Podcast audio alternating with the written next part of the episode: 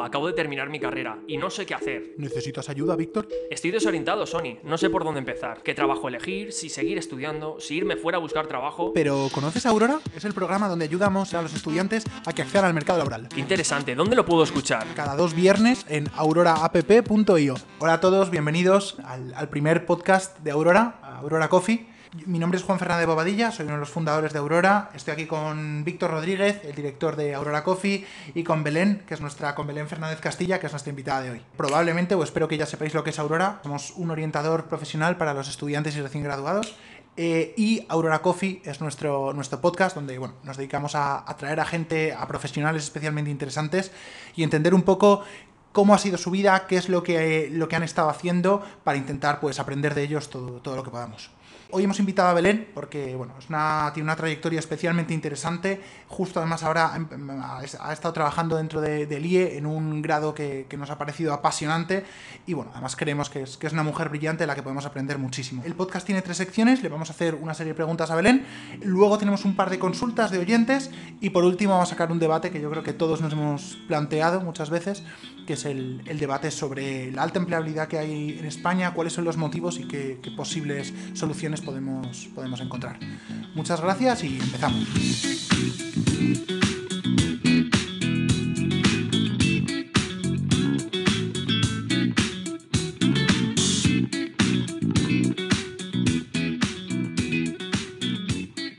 Belén, ¿qué tal? Encantados de recibirte. ¿Qué tal, Juan? Muchísimas gracias por invitarme a este podcast y por la presentación también. Es un placer, totalmente merecida. es el primer post podcast, eh, es muy importante para nosotros empezar hablando contigo porque creemos que tienes una carrera eh, súper interesante eh, para nuestros oyentes y que cualquier estudiante o recién graduado puede aprender mucho de tu experiencia. Así que antes de empezar hablando, mm, de, de meternos en materia, ¿quién es Belén? Cuéntanos un poco sobre ti. Eh, bueno, muchas gracias por pensar que mi carrera es interesante. Eh, la verdad es que es, un, es una carrera mmm, académica bastante inusual porque yo soy psicóloga, yo estudié psicología en la Universidad Complutense de Madrid y después eh, hice un máster de metodología, un máster de métodos como de estadística que estaba mucho más enfocada al análisis de datos y que estaba un poco más fuera de la psicología, aunque bueno, era estadística aplicada a las ciencias sociales. Y a partir de ahí ya como que me desvié un poco de la psicología, acabé haciendo un doctorado de estadística en Bélgica, donde viví cuatro años y nada, y ahora he vuelto a España y sigo trabajando en el mundo académico haciendo investigación y eh, dando clases de estadística a alumnos de psicología. O sea que ese ha sido más o menos mi recorrido profesional. Súper interesante. Eh, cuéntanos un poco cómo la etapa de la Complutense, cómo fueron esos años en la universidad, qué aprendiste, qué, qué te llevas de esa etapa. Sí, pues bueno, es, complicado de resumir. A ver, la recuerdo como una etapa muy feliz y una etapa en la que tuve grandes profesores que al final sí que han sido los que han ido, me fueron aconsejando y los que han hecho que acabe donde, donde estoy. Sí que es verdad que, que bueno, yo justo viví un cambio de planes de estudio y yo cuando estudié en la Complutense había un plan de estudios diferente eh, en el que, bueno, pues se eh, daban muchas asignaturas que ya no se dan, como filosofía, sociología, antropología. Y en ese aspecto la verdad es que me encantó, me, me encantó el plan de estudios de, de la Complutense. Vale. Eh, y te iba a preguntar, si volvieras a la universidad, ¿habría algo que cambiarías, que habrías hecho diferente? Vale, Pff, quizá me habría movido más, ¿sabes? Una vez eh, en la carrera yo es verdad que me limitaba un poco a estudiar para los exámenes. Sí que es verdad que yo sí que tenía contacto con los profesores porque había muchas cosas que me interesaban y yo iba a muchas tutorías y les preguntaba por el mundo de la investigación, que es al final el mundo en el que me he acabado, en el que he acabado trabajando. Eh, pero bueno, sí que me hubiera movido más en cuanto a que hubiera ido más a congresos de psicología, ¿no? que en ese momento igual no me veía con el conocimiento suficiente, pero que como estudiante también es súper interesante ir a ver, ir a congresos de tu disciplina y ver en qué se está investigando o ver en, para un cierto tema en qué, situación de investigación está. Entonces, eso sí que me hubiera gustado hacerlo un poco más, la verdad. Hacer como actividades extra fuera de la universidad que también estuvieran relacionadas con, con la psicología. Bueno, creo que ese es un punto súper bueno. Eh, yo a nivel personal pienso un poco lo mismo y si tuviese que reprocharme algo, siempre es aprovechar la universidad en todo lo que también no es puramente académico. Claro, pero tampoco podemos mirarnos con los ojos de adultos que tenemos ahora a los niños que éramos, porque es que al final tú empiezas la carrera con 18 años. Entonces con 18 años pues igual no te sale irte a un congreso de psicología, ¿no? O sea, ahora lo ves con tu perspectiva de 30 años y dices, joder, pues, pues ojalá lo hubiese hecho. Pero bueno, molaría mucho que, que me lo hubieran dicho, ¿sabes? En plan, que algún profesor me hubiera sugerido, oye, pues mira, a este congreso, eh, o que lo avisara a la clase, pues poder asistir y, y ver un poco lo que se está cociendo. Igual, claro, lo que me faltó es saber la existencia de ese tipo de eventos para así poder ir a ellos. Aquí creo que le voy a lanzar una cuña publicitaria a Aurora. eh, y es que creo que Aurora es un poco eso. Aurora es la frase de, joder, si hubiese sabido esto con 20 años, Claro. pues para eso estamos nosotros. Es decir, cogemos esta información y se la damos a los estudiantes ahora para que, pues, pues primer takeaway de este podcast, aprovechar todo lo que podáis vuestro mm, periodo de la universidad para pues, sacar lo máximo también de las relaciones y de los eventos. Sí, también, perdona, ¿eh? Eh, pero algo, una experiencia personal en cuanto a desinformación fue que a mí nunca me contaron lo que había que hacer para ser investigadora, ¿sabes? O sea, primero, mm, creo que ningún estudiante que entra a la universidad se plantea ser investigador per se, ¿no? Tú estudias psicología para ser psicólogo. Y de repente te plantas en quinto planteándote la carrera de investigación y te das cuenta que necesitas tener una nota media casi de 10. Claro, ya, ya está, ya lo que tienes, tienes y no puedes deshacerlo. Y en España es imposible acceder a una carrera investigadora si no tienes una nota media excelente. Por lo tanto, esa es parte de la razón por la que a mí se me cerraron las puertas en España y me tuve que ir a otro país a, a hacer investigación, porque no me daba la nota media que yo no me había currado porque nunca pensé que la nota media de mi carrera podría determinar esto. Y fue pura desinformación. Eso es algo que me encantaría que me hubieran contado en primero de carrera, la verdad. Totalmente de acuerdo y supongo que ahí está la complicación de cuando estás al principio de tu etapa en la universidad, mirar un poco hacia a largo Sí. plazo, cuando lo último que estás haciendo en ese momento de tu vida es mirar a largo plazo, pero lo importante que puede ser. Total. Vale, y a- hablando un poco más de, pues, de de la universidad, em, has sido profesora eh, en la privada, en, en el IE, y has, Sí. y has estado también en la universidad pública como alumna y estudiando el máster. Cosas positivas eh, y negativas que de los, de los dos lados de, tu, de, tu- de- tus etapas en la universidad. Es verdad que el plan eh, de estudios de la Complutense ha cambiado, ¿vale? Es decir, yo estuve en el plan anterior, des- después se implantó el plan Bolonia y yo no sé si estas críticas, entre comillas, que voy a decir, se han solventado ya con este nuevo plan. Pero sí que noté que no te preparaban en ningún tipo de habilidad un poco más transversal, cosa que sí que se hace en el IE. Es que, de hecho, en el grado en el que imparto docencia en el IE, tienen una asignatura que se llama Professional Skills cada año y el primer año son eh, habilidades de escritura, writing skills, y te enseñan a escribir bien. Eh, en segundo año, pues te enseñan a comunicarte bien oralmente en público. En psicología, bueno, aparte del trabajo de psicólogo, pues yo como investigadora me hubiera venido súper bien que me enseñaran a escribir bien un artículo científico o que me enseñaran a presentar bien en una conferencia o que me enseñaran a hacer unas presentaciones increíbles. Entonces, en el IES se incide muchísimo en eso porque se entiende que es una habilidad que te va a ayudar mucho, acabes donde acabes. En cambio, en la pública, y con pública me refiero a la Complutense, porque es de la única de la que puedo hablar, pues no se incide, bueno, puedes tener como créditos extras si aprendes Excel, si aprendes PowerPoint y tal, pero bueno, es como que no lo hace casi nadie. Pero no se pone empeño en estas habilidades que te van a ayudar como profesional, indudablemente. No solo que te van a ayudar, sino que te van a hacer mucho mejor profesional y mucho mejor valorado por las empresas. Entonces, eh, eso en, en la pública, en mi experiencia, no se, no se trabaja en ese tipo de habilidades. Y, y esa es, yo creo, de las principales diferencias que, que veo. Más diferencias. Los profesores, ¿vale? En la pública, no sé si esto lo sabéis, tú en la pública entras como profesor si eres un buen investigador. O sea, los profesores de la pública son los mejores investigadores en su campo. ¿Eso se traduce a ser un mejor docente? Pues a veces sí, a veces no. Eh, ¿Qué pasa? En la privada te contratan porque tú eres muy buen profesor. De hecho, en la privada te recontratan porque los alumnos han dicho que tú eres muy buen profesor. En la pública, eh, si eres un buen investigador te quedas, si eres un mal docente te quedas también. O sea, no, no es tan fácil echar a alguien porque sea mal, mal profesor. Es que de hecho no ocurre. De hecho, tengo una pregunta ahí. ¿Existen mecanismos de evaluación? A lo mejor no sabes, pero ¿existen Sí. mecanismos de evaluación de los profesores en la pública? ¿En la sí, privada? Sé que existen, sí, pero- existen y, y esto puede ser un poco incorrecto o bastante matizable.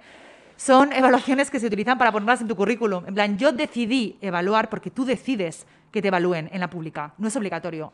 En las privadas suele ser obligatorio que los alumnos evalúen al profesor y tú puedes poner tu currículum "He evaluado con un 10 eh, por mis alumnos, pero si quieres, o sea, esa es como la mayor utilidad que he visto en las evaluaciones, como para, eh, pues para tú mejorar como profesor, pero no es, un, no es un indicador que se utilice en la universidad para mantenerte en el puesto, porque en la universidad quieren investigadores, no quieren buenos docentes. Entonces, claro, cosas positivas, ¿no? Que esto parece horroroso. Cosas positivas. Te está dando clase gente que sabe lo último de lo último de su campo, ¿vale?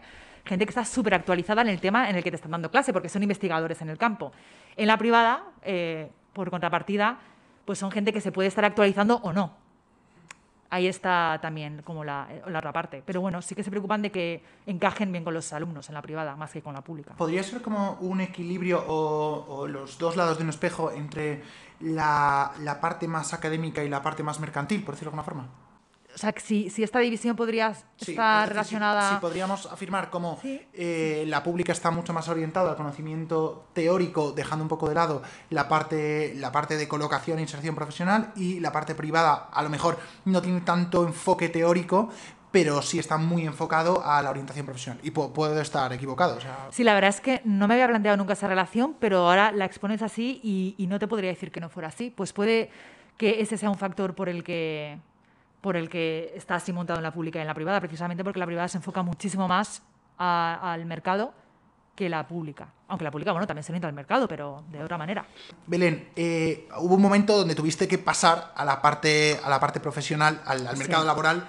¿Cómo fue ese momento? ¿Cómo fue tu momento de acaba mi, acaba mi formación, paso al mundo vale. profesional? Eh, lo recuerdo bastante traumático, de verdad. Eh, yo no sabía qué quería hacer con mi vida y quiero decir que yo tuve la suerte de no tener que ponerme a trabajar en cualquier cosa inmediatamente porque necesitas el dinero, porque tenía el respaldo de mi familia y yo pude tomarme el tiempo de reflexionar sobre lo que quería hacer y, y, poder seguir formándome, ¿vale? Que esto tengo que decir que es una suerte que no tiene todo el mundo. Y aún así lo viví de una manera traumática porque yo no sabía qué quería hacer.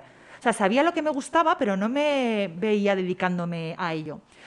Entonces, ¿qué decidí? Pues miré los másters que, que había y decidí hacer el más transversal posible, que era el de metodología, que era estadística que tú puedes aplicar después a lo que a ti te guste.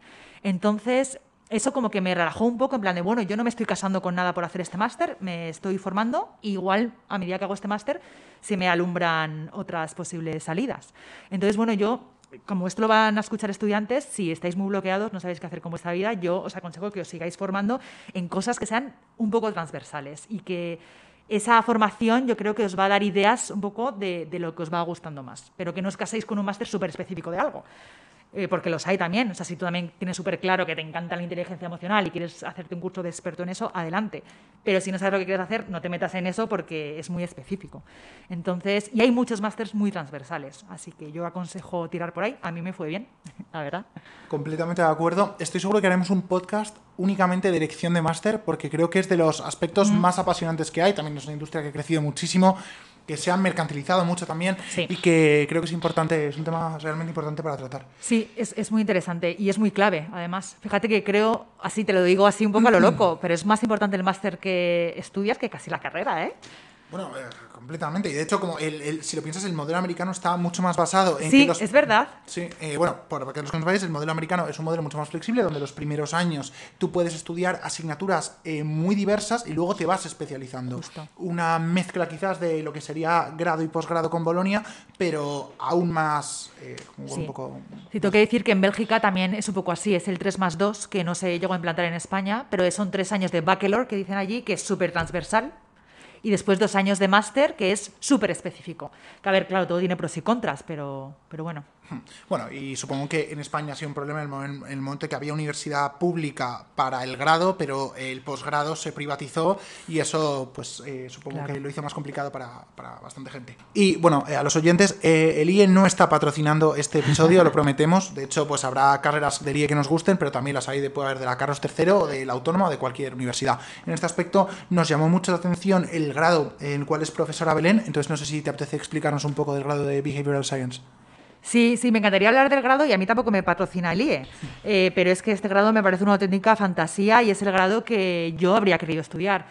Eh, y siguiendo un poco con lo que hemos hablado del modelo americano, es un grado súper amplio, es decir, son ciencias sociales, pero todas las ciencias sociales, o sea, sociología, antropología, política, psicología, pero con una base de estadística y de programación bestial. Es decir, tú entras y el primer año es modelos mm, estadísticos, eh, bueno, yo doy, de hecho, la asignatura de estadística, eh, simulación estadística, eh, programación, o sea, es como súper heavy en, temas de estadística y tal, y pasas a segundo y es sociología, antropología, psicología. Entonces, es gente que tiene una visión del ser humano, bueno, es gente, vamos, entiendo que saldrá gente que tiene una visión del ser humano súper holística desde un montón de puntos de vista de muchas ciencias sociales y que además tiene el conocimiento de las herramientas que permiten estudiar precisamente el comportamiento del ser humano. O sea, qué fantasía es esa. Y es que además no solo eso, es que el IE como institución ha sido muy inteligente en hacer un grado así porque esto es el futuro y esto es lo que se busca ahora. Eh, tecnología automatizada que permita predecir el comportamiento humano, para saber a qué vas a dar a like, para saber qué anuncio ponerte, ¿no? Toda esta minería de datos está, es, esto, es la combinación entre conocer al ser humano y tecnología. Entonces, eh, la verdad, a mí me parece un grado súper interesante y, y a mí me gustaría que la pública también se pusiera un poco las pilas en sacar este tipo de cositas. ¿Sabes? En plan, por ejemplo, minería de datos, pues sé que existe algún máster por ahí, pero que se adapte, que haga minería de datos para científicos sociales, que, mm, bueno, eso, fíjate, el máster que hice yo sí que incluía un poco de eso, pero es que eso está avanzando muy rápido. Y, yo creo que la pública estaría muy guay que sacara así este tipo de mezclas que, para profesiones que van a ser muy populares en el futuro. No creo que haya ahora ninguna carrera o máster en la pública que te prepare para este tipo de puesto que es lo que va a ser más demandado de aquí a nada. Y ahí estoy completamente de acuerdo contigo y es uno de los temas que salía antes mientras debatíamos esto. Creo que tenemos una posición bastante firme en que el mundo está cambiando muy muy rápido, es decir, que la tecnología, las empresas, la ciencia avanza cada año y para eso hace falta que las instituciones académicas eh, se actualicen a una velocidad muy alta y de forma constante. El modelo que nos cuentas de ahí, la verdad que a mí me parece fascinante, efectivamente es una fantasía, pero la verdad es que sí que es una pena que solo esté, em, solo esté disponible para la gente que es capaz de pagar una universidad como es el IE. Por lo tanto, creo que, creo que está claro y que toda la comunidad profesional está de acuerdo en que es importante que gente de todas partes pueda acceder a una formación así, que, es, que está muy ligada al empleo que se va a generar en el futuro. Totalmente, totalmente de acuerdo. De ahí mi reivindicación a, que la universidad pública bueno, igual estoy hablando, a ver, sabiendo un poco, pero también sin saber del todo, que igual existen ya másteres súper especializados de esto. Los desconozco. Sé que el máster que yo hice sí que va un poco en esta dirección, pero me gustaría que hubiera algo mucho más especializado. Y que también España, que España como país y que las empresas españolas apostaran por esto, por la minería de datos, por el tratamiento de datos, porque es algo que está ahí. Hay algunas empresas en Málaga, bueno, se empieza a ver un poquito de movimiento pero, pero es que eso va a ser el futuro y me gustaría también que España se sumase a ese carro, la verdad completamente de acuerdo. Pues nada, si te parece bien, con esto pasamos al siguiente bloque, a ver qué, nos han mandado nuestros usuarios.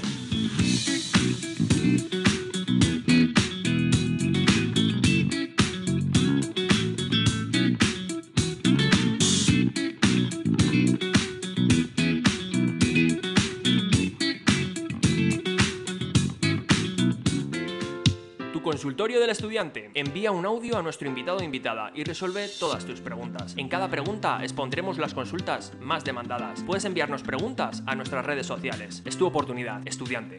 Vamos con el primer audio. Viene Laura, tiene 22 años y tiene dudas sobre la relevancia de dónde estudiar y qué tener en cuenta. Vamos a escucharla. Hola, mi nombre es Laura. Estoy finalizando mis estudios en el doble grado de Administración y Dirección de Empresas y Turismo en la Universidad Rey Juan Carlos y me gustaría saber en qué aspectos de carácter formativo se nota una gran diferencia entre la universidad pública y la privada. Y también si crees que es cada vez más importante el lugar donde estudiaste. Muchas gracias. Bueno, Laura, muchísimas gracias por la pregunta. Em, has preguntado algo muy interesante, que es algo de lo que hemos hablado ya realmente, y es de estas habilidades que te enseñan en la universidad privada normalmente que no se incluyen en la universidad pública, como puede ser que te enseñen habilidades de escritura, habilidades de oratoria, eh, cómo presentar, cómo hacer buenas presentaciones. Sí que es verdad que yo ahí es donde más he notado la diferencia entre lo que te ofrece una privada y lo que te ofrece una pública. También la cercanía con el profesor, porque en la pública muchas veces un profesor tiene 100 alumnos y en la privada pues normalmente tienen 20 y pico. Entonces, por temas prácticos, pues es mucho más fácil tener cercanía con un profesor con menos alumnos que con un profesor que tiene más alumnos. En cuanto a la otra pregunta que has hecho de si importa eh, la universidad donde estudias, a ver, yo entiendo que igual en, ciertos, en ciertas carreras muy concretas puede marcar la diferencia.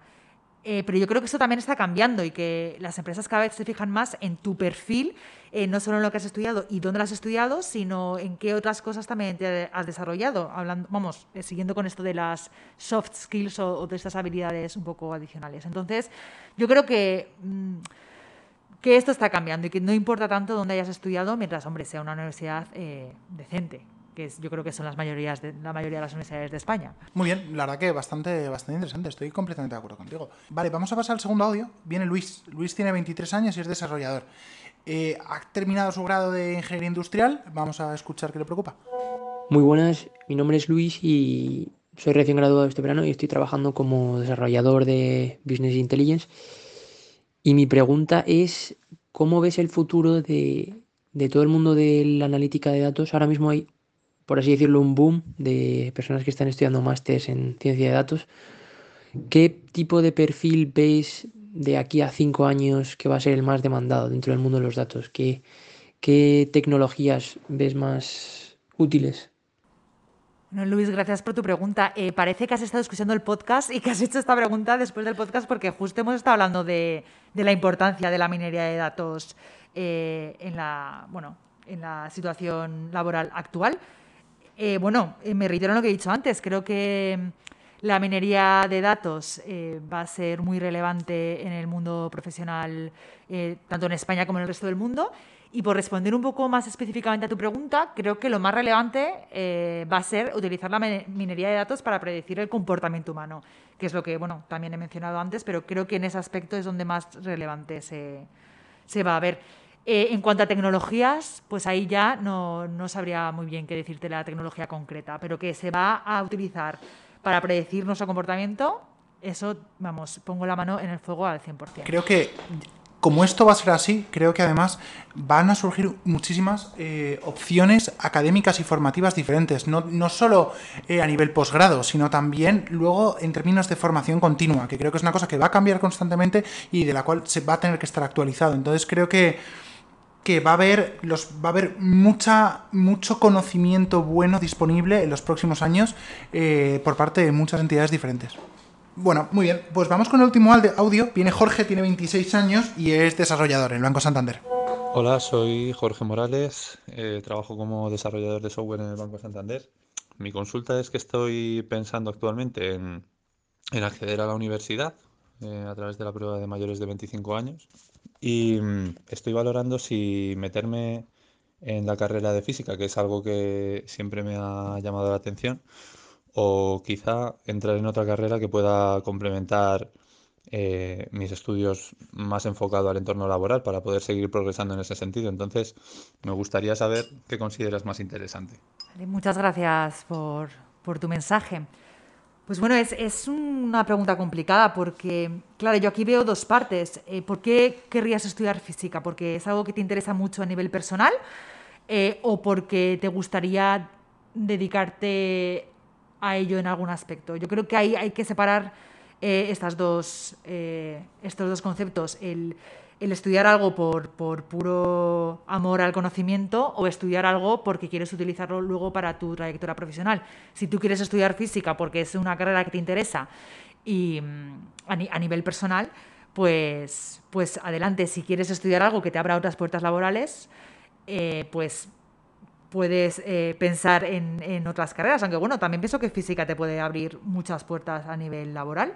Pero bueno, yo creo que es eso, que aquí lo importante es diferenciar el por qué quieres estudiar ahora para cambiar de puesto de trabajo, eh, para especializarte más en algo o simplemente por el amor a aprender, que eso también está muy bien y que no siempre tenemos que estudiar para algo. Podemos, puede ser que estudiar sea el fin último, el aprender y ya está. Supongo que siempre es importante, ¿no? Preguntarse el por qué. Pasamos a la, última sección, donde vamos a, tratar un tema que es muy interesante y que teníamos, la verdad que hemos cogido con muchas ganas, que es el, el debate sobre acerca, teniendo como base el alto, el alto desempleo que hay en España y concretamente el eh, alto desempleo juvenil. Eh, ahora mismo volvemos.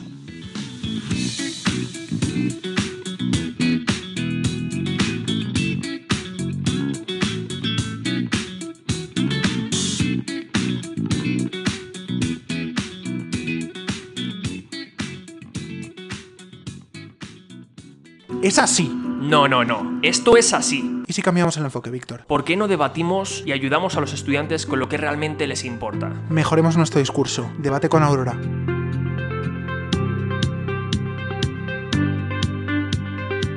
Pasamos con el tercer bloque. Este es, este es un bloque que nos apetecía muchísimo hablar. Se llama Debate con Aurora, que es de los bloques que están destinados a quedarse. Hacemos este bloque, vamos a tratar un tema en concreto y lo vamos a debatir con nuestro, con nuestro invitado. Vamos a hablar hoy de, del desempleo juvenil, que, sabemos que es demasiado, claramente es galopantemente alto y no para de subir, está en el 41% ahora mismo. Eh, pero vamos a intentar hablar no tanto de lo malo que es desde la perspectiva catastrofista, sino también intentar buscar soluciones o poner un poco de luz en todo este tema. Vamos a, a captar un par de, de, artículos periodísticos que hemos leído, esperemos que salgan un par de líneas interesantes de conversación y sobre todo también damos fomentar un poco la capacidad crítica. Es decir, eh, a lo mejor no estáis de acuerdo con lo que expresemos aquí, pero bueno, como mínimo esperemos que, que os haga pensar. 4 de cada 10 jóvenes menores de 25 años están paro en España. Es la peor tasa de desempleo juvenil de toda la Unión Europea. Eh, no es la primera vez que ocupamos este puesto, pero nos hemos consolidado con la crisis del coronavirus.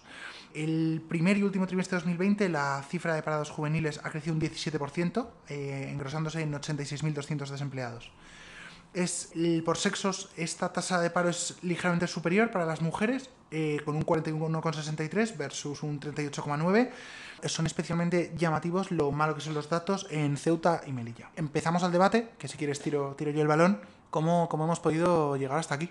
No lo sé, la verdad es que me queda un poco bloqueada, no sé qué hacemos como país. Yo sí que echo de menos que la gente se forme y parece que estoy insistiendo muchísimo en esto de las eh, habilidades un poco ay, eh, que están fuera de tu formación teórica, pero creo que, que, eso es lo que te va a marcar la diferencia cuando estás en un entorno tan competitivo, ¿sabes? Que eso no va a mejorar las tasas de desempleo, pero esto igual te ayuda a que te empleen a ti.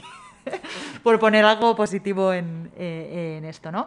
Que ya que hay tanta competencia y tanto desempleo y la gente está loca por encontrar un trabajo, pues tienes que hacer lo que sea para diferenciarte. Eh, de hecho, bueno, esto no sé si viene mucho a cuento, pero yo trabajé de dependiente en Zara. Y claro, llegó a haber tanta competencia para ser dependiente en Zara que a mí me pedían un C1 de inglés, ¿sabes? Eh, o sea que cuando hay tanta competencia tienes que estar igual incluso sobreformado para poder acceder a un puesto que igual ni siquiera requiere esa formación. Pero, pero bueno, yo creo que, que ante este, esta tasa, pues lo mejor es seguir formándose, formarte en cosas que no sean tan teóricas, sino más habilidades de comunicación, sociales, etcétera. Y bueno, con eso vas a aumentar un poco tus posibilidades. Tus posibilidades, sí. Yo, yo, estoy de acuerdo en relación con las causas. Eh, bueno, creo que, que, hemos dicho, que hemos a lo largo del podcast hemos, hemos dicho un par de cosas que creo que son relevantes. Eh, para empezar, creo que vivimos en un país donde quizás el sector educativo no voy a decir que no ha sido competitivo, pero quizás hemos sido un poco conformistas, es decir, no hemos sabido ver la velocidad a la que avanzaba todo y no, no, nos hemos sabido adaptar. Quizás es posible, y aquí no quiero hacer esta afirmación sin tener los datos en la mano, que no los tengo, pero que no hayamos invertido suficiente, que no le hayamos dado el suficiente peso. Y luego también siempre hay, hay un tema que aquí tiene que ver con el, con el coronavirus y con lo que tú decías, y es que somos un país que nos hemos basado siempre en el sector servicios, y en los últimos años lo que, lo que ha hecho que, lo que ha diferenciado unas economías sí. de otras ha sido la tecnología. Entonces, quizás no le hemos puesto suficiente foco a eso, no le hemos puesto suficiente foco tampoco a las carreras técnicas y científicas, las, las clásicas STEM, eh, dentro de, pues eso, de, de, del pool de formación que tenían que tener nuestros universitarios, y quizás ahora estemos pagando pagando esas consecuencias. Eso desde el lado de las causas de las causas del problema. Y en, y en términos de soluciones, bueno, yo creo que, que, la formación es clara. Creo, como decía antes, que no solo que la digitalización nos plantea oportunidades desde dos puntos de vista. No sé qué opinas tú, Ben, pero está la capacidad que tenemos de acceder a mucho conocimiento, es decir, pues antes uh -huh. lo hablábamos con la minería de datos, es decir, ahora ya no solo vas a ir a la universidad de tu ciudad o al curso de tu pueblo, no, ahora puedes, ahora el MIT hace cursos digitales, o sea, sí. tú ahora mismo puedes hacer formación online en el MIT o en la Universidad de Shanghái. Ahora se han creado como edX eh, plataformas eh, de aprendizaje de las mejores universitarias a nivel global de skills muy concretos, o sea, este acceso a conocimiento no existía hace 15 años. Y esto es una maravilla que, que, creo que podemos utilizar y que además las empresas valoran que se utilice. Es decir, uh -huh. las empresas valoran mucho que tú te hayas formado con este, en este, que hayas utilizado estos recursos. Esto por un lado. Y por otro lado, creo que también habíamos hablado de que, de que hay una parte eh, geográfica. Es decir, que, que ahora eh, se han, nos hemos cargado las, las, las, fronteras gracias a la digitalización y que ahora las, las empresas pueden venir aquí. es decir, si Vodafone puede, puede contratar eh, gente de prácticas que trabaje en remoto, también lo puede hacer una startup sueca o una empresa uh -huh. consolidada para que busque desarrolladores y sean de Letonia. Se empiezan a difuminar las fronteras, que quizás nunca debieron existir, sí. pero... Y ahí eso está muy guay, pero claro, yo si fuera el gobierno de España, diría, joder, eh, qué pena que yo esté formando a gente que después se vaya con su talentazo, se vaya a trabajar para empresas extranjeras que sí que están sabiendo aprovechar el talento de la gente que yo como gobierno formo. Y yo además, bueno, no quiero dar como una imagen nacionalista ni nada, o sea, me parece genial que trabajas en extranjero, que trabajas en España, pero sinceramente creo que es una estrategia muy torpe por parte de cualquier gobierno el dejar escapar el talento español y no aprovecharlo para, para nutrir a sus propias empresas. Entonces, está súper bien lo que has dicho y es verdad, y, y yo misma lo he hecho, yo me he ido a trabajar al extranjero. Pero, joder, qué pena que, no, que en España no haya una estructura que capte eso y que tenga que venir una empresa sueca a valorarme, a mí, a ti, eh, como, como trabajador, ¿sabes? Y yo creo que ahí también entra el que esas empresas extranjeras te valoran mucho más por tu perfil que por tus estudios concretos, cosa que en España Sí, bueno, me miras en plan afirmativo o no sé si No, van a no, por favor, sí. por favor, Que en España porque- tenemos la titulitis de toda la vida, que yo creo que se está solucionando, pero que yo sí que detecto que empresas extranjeras eh, se fijan mucho más en tu perfil como persona, como, como no solo lo que has estudiado, sino todas las demás cosas que has hecho en tu vida, incluso has sido monitora de tiempo libre, pues les gusta saber eso de ti y eso cuenta para tu puesto de trabajo. Y que creo que en España, como eso no es así y es título, título, título, dejan escapar muchísimo talento, sinceramente. Bueno, estoy eh, completamente de acuerdo contigo. Te, te miraba porque, eh, hay cosas, aspectos en los que no nos ponemos de acuerdo, quizás de política económica, pero hay Sí. en otros de política educativa que estamos completamente de acuerdo. Y lo hablábamos antes. Bueno, eh, y esto quizás eh, sa- sale un poco de este tema, pero efectivamente, tradicionalmente en este país hemos, nos hemos fijado mucho en el título y bueno, me la voy a jugar más y decir que no solo en el título, también en, los orígenes sociales, también un poco en, la, el- en, estamento social o de dónde provenías.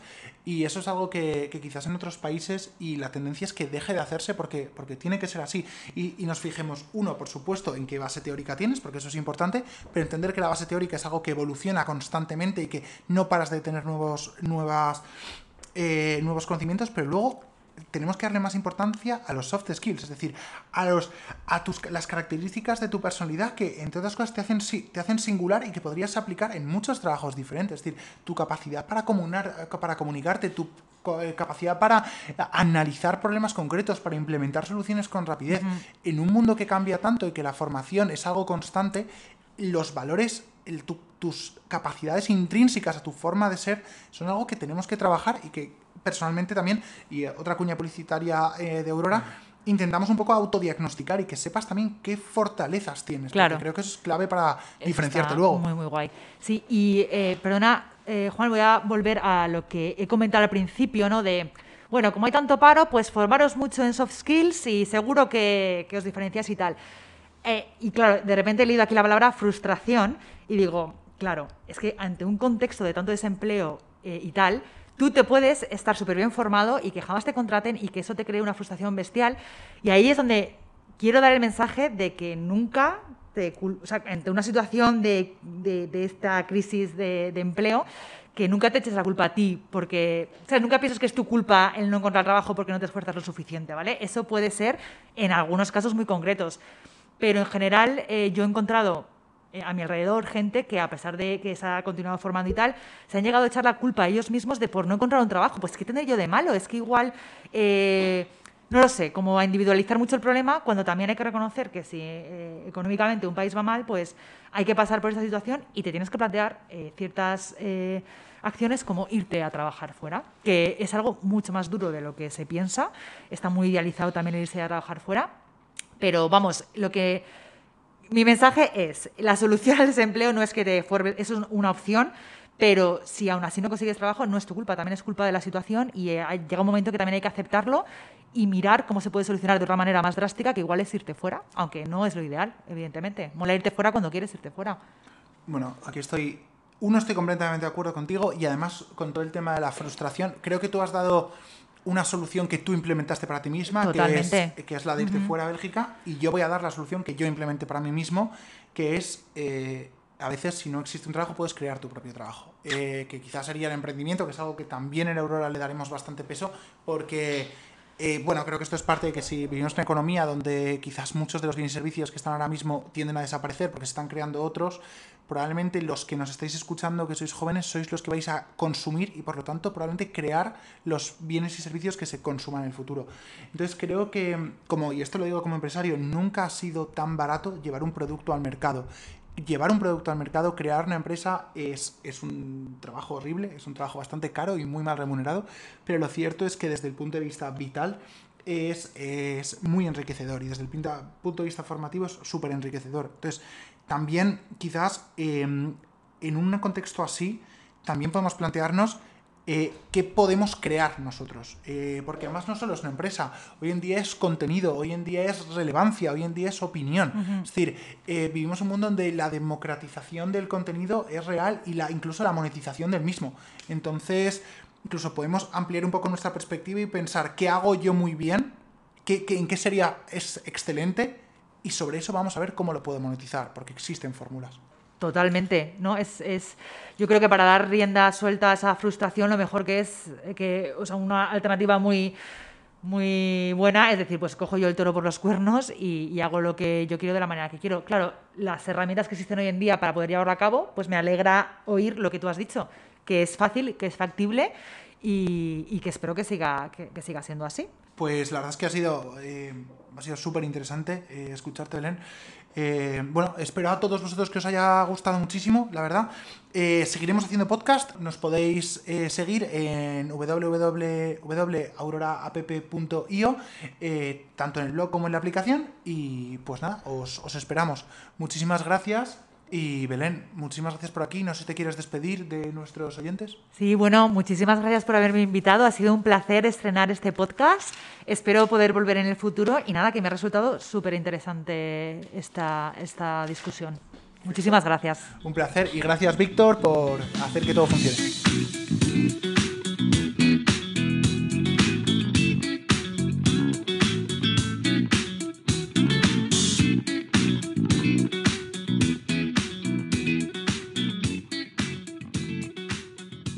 Marca 1 para conseguir un trabajo una vez termines tu carrera. Marca 2 para mejorar tus skills. Marca 3 para conseguir una entrevista de empleo. Si ninguna de estas opciones está dentro de tus necesidades. Víctor, ¿qué estás haciendo? Busco orientación para mi futuro. Estoy un poco perdido, Sony. ¿Y por qué no escuchas Aurora Coffee? Cada semana entrevistan a un montón de profesionales de diferentes ramas, os dan un montón de recursos para orientarte en el camino en tu camino profesional. Qué interesante, ¿dónde lo puedo escuchar? Puedes encontrar un capítulo cada dos viernes en guion.